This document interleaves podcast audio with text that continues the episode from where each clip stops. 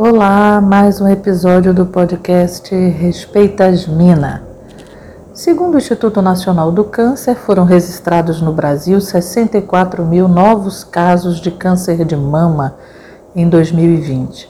É o tipo de câncer com maior prevalência entre a população feminina, representando 24,5% de todas as neoplasias diagnosticadas no país.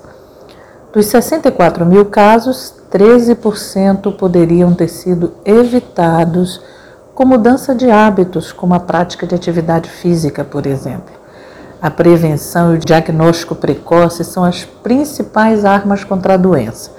Por isso é importante fazer o autoexame e se democratizar o acesso ao diagnóstico precoce e ao tratamento.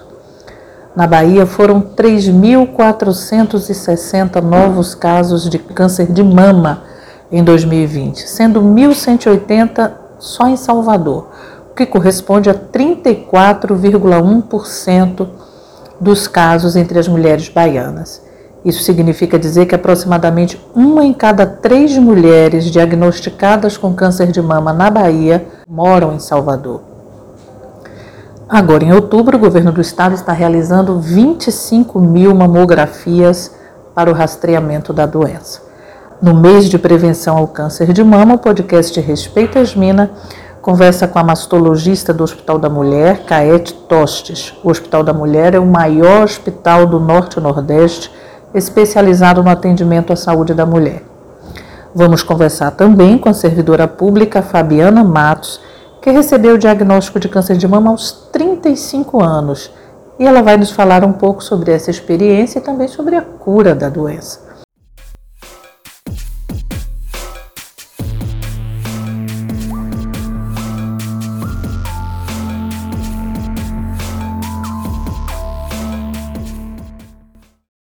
Nós agradecemos a participação de nossas convidadas e vamos conversar com Fabiana. Fabiana, como é que foi? Como é que você descobriu que estava com câncer de mama? Eu descobri o câncer de mama em 2013, em um exame de rotina, fazendo uma mamografia. A minha ginecologista pediu, é, porque eu fiz 35 anos, uma mamografia de segurança e quando veio o resultado estavam lá as microcalcificações e foi solicitado é, a biópsia desse, dessas microcalcificações. Qual foi o sentimento depois do diagnóstico?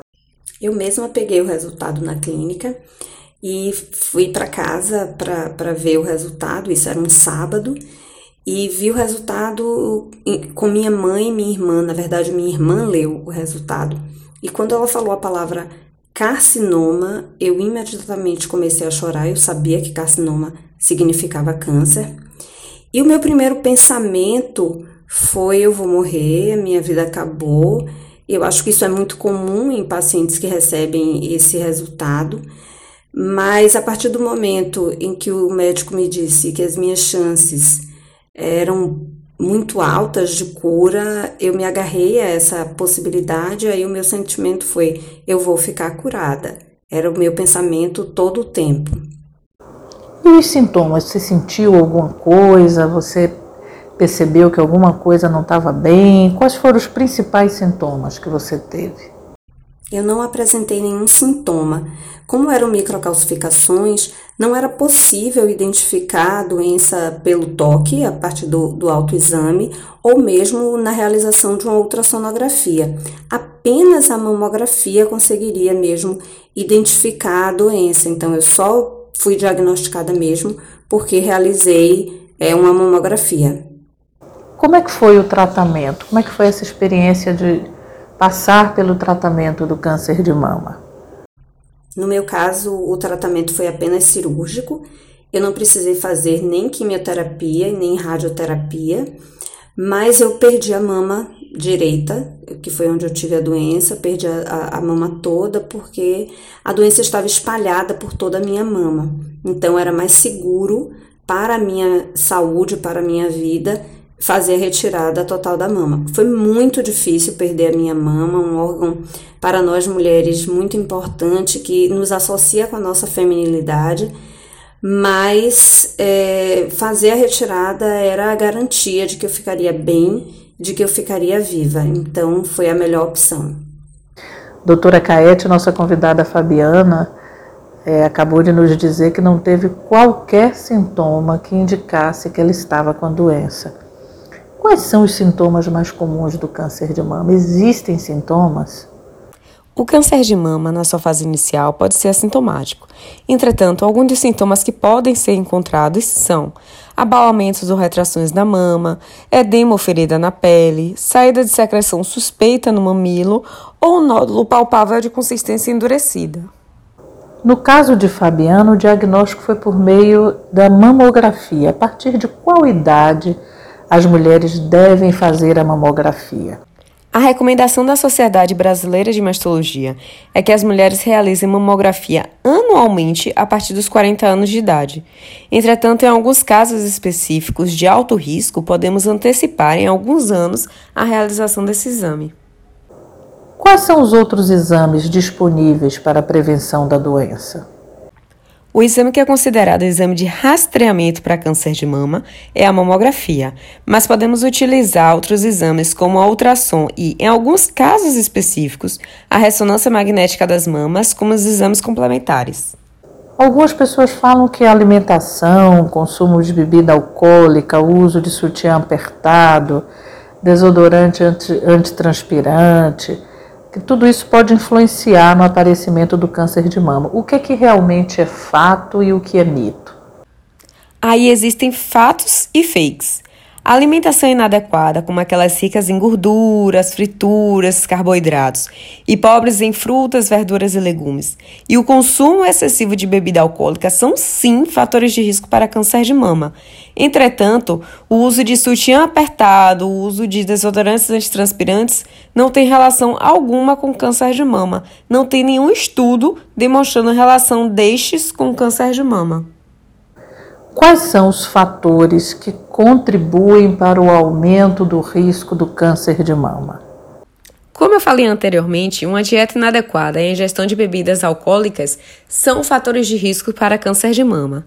Associados a estes, temos também o tabagismo, que é o uso do cigarro, sobrepeso, obesidade, falta de atividade física, a própria idade avançada da paciente e mulheres que apresentaram exposição por tempo prolongado do hormônio estrogênio. Quais são essas? Aquelas que tiveram a menarca, ou seja, a primeira menstruação precoce antes dos 12 anos, uma menopausa tardia após os 55 anos, mulheres que tiveram a primeira gravidez após os 30 anos ou que nunca engravidaram, mulheres que nunca amamentaram. Além disso, existem também a história familiar de câncer de mama. Ser mãe depois dos 30 anos ou não ter filhos, por exemplo, pode aumentar o risco da doença? Câncer de mama em mulheres jovens não é muito frequente de ocorrer, não. É uma situação rara. E o principal fator de risco para o desenvolvimento de câncer de mama nessa população de mulheres é a história de risco familiar. Particularmente quando o câncer acontece em um parente de primeiro grau quando ele ainda é jovem. Quando e como fazer o autoexame da mama? Devemos realizar o autoexame todo mês, sempre após a menstruação. E no caso daquelas mulheres que não menstruam mais, o que, é que elas vão fazer? Elas devem escolher uma data específica. Por exemplo, todo dia 5 de cada mês vão realizar o autoexame. E como é que vamos fazer esse exame? Vamos nos posicionar em pé, em frente ao espelho, e vamos observar as duas mamas, avaliando se tem alguma alteração, alguma diferença entre elas. A seguir, vamos colocar as mãos na cintura e movimentar os cotovelos para frente e para trás, observando a existência de qualquer alteração, seja abalamento, seja uma retração, como eu falei anteriormente, sempre comparando uma mama com a outra. Após, no banho, com as mamas ensaboadas para facilitar o deslizamento dos dedos, vamos colocar a mão esquerda atrás da nuca, com o cotovelo voltado para cima e começar a palpar toda a mão esquerda com os dedos da mão direita, em movimentos circulares, sempre da parte externa em direção aos mamilos, circundando toda a mama e, por final, palpando também a axila. Após, vamos repetir o mesmo processo com a outra mama. A amamentação contribui para a prevenção ao câncer de mama? Qual a relação entre câncer de mama e amamentação? Um efeito protetor da amamentação tem sido mostrado em diversos estudos. Uma meta-análise mesmo estimou que, para cada 12 meses de amamentação, há uma redução no risco relativo de câncer de mama de 4,3%. E como é que está atualmente o tratamento para o câncer de mama? Quais são as perspectivas de cura? O tratamento para o câncer de mama está cada vez mais avançado, com medicações efetivas e eficazes. Entretanto, o sucesso do tratamento depende também de outros fatores, como, por exemplo, ser realizado em estágio inicial da doença. Por isso que a gente sempre fica reforçando, sempre fica batendo na mesma tecla sobre a importância da realização anual da mamografia. Por quê? Porque o câncer de mama, quando descoberto na sua fase inicial, a chance de tratamento e de cura é altíssima. Então, mulheres, independente de vocês estarem percebendo alguma alteração na mama ou não, independente do resultado dos exames anteriores terem vindo normais, realize seus exames anualmente. Como eu falei, câncer de mama, quando descoberto no início, tem tratamento e, mais importante, tem cura. Todos os anos, no mês de outubro, é realizada uma campanha de prevenção ao câncer de mama, chamada de Outubro Rosa. O objetivo é exatamente despertar a atenção das mulheres e da sociedade em geral para a importância da prevenção e do diagnóstico precoce. A meta da Organização Mundial de Saúde é de que até 2030 se consiga reduzir em 30% o número de mortes por câncer de mama em todo o mundo. Fabiana, como é que você vê? Qual a importância dessa campanha? Eu considero a campanha do Outubro Rosa muito importante para a tomada de consciência das mulheres sobre a importância de que elas se olhem, de que elas se cuidem, do autocuidado, de fazer os seus exames regularmente, porque o câncer muitas vezes é uma doença silenciosa. E é, muitas vezes, quando ela é descoberta, já é em estágio muito avançado que dificulta muito a cura.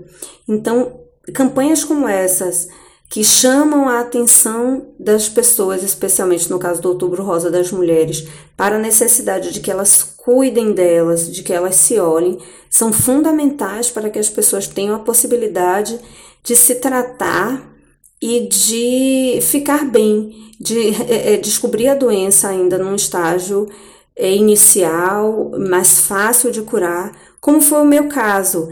Eu descobri a doença em estágio muito inicial e passei por um tratamento menos doloroso, menos sofrido, justamente por isso.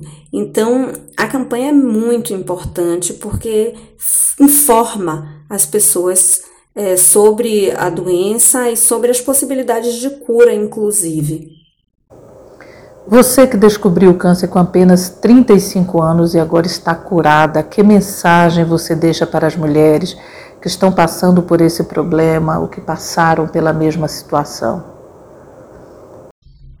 Para as pessoas que estão enfrentando essa doença no momento, o que eu posso dizer é: é possível vencer o câncer. Eu estou aqui como prova disso. Por isso, não percam nunca a esperança, acreditem sempre nas, na possibilidade de superar essa doença. Façam seus tratamentos corretamente, contem com o amor das pessoas que te cercam e creia, creia sempre que é possível vencer o câncer. Não perca nunca a esperança. Pois é, o câncer de mama tem cura. Quanto mais precoce o diagnóstico, maiores são as chances de cura que podem chegar até 95% dos casos. E a prevenção é sempre o melhor remédio. Por isso, não deixe de fazer o autoexame e de procurar regularmente, anualmente, se você já está na faixa etária que precisa fazer a mamografia, de buscar pelo atendimento nas unidades de saúde para que você também possa fazer a sua mamografia e se cuidar. E saúde para todas as mulheres.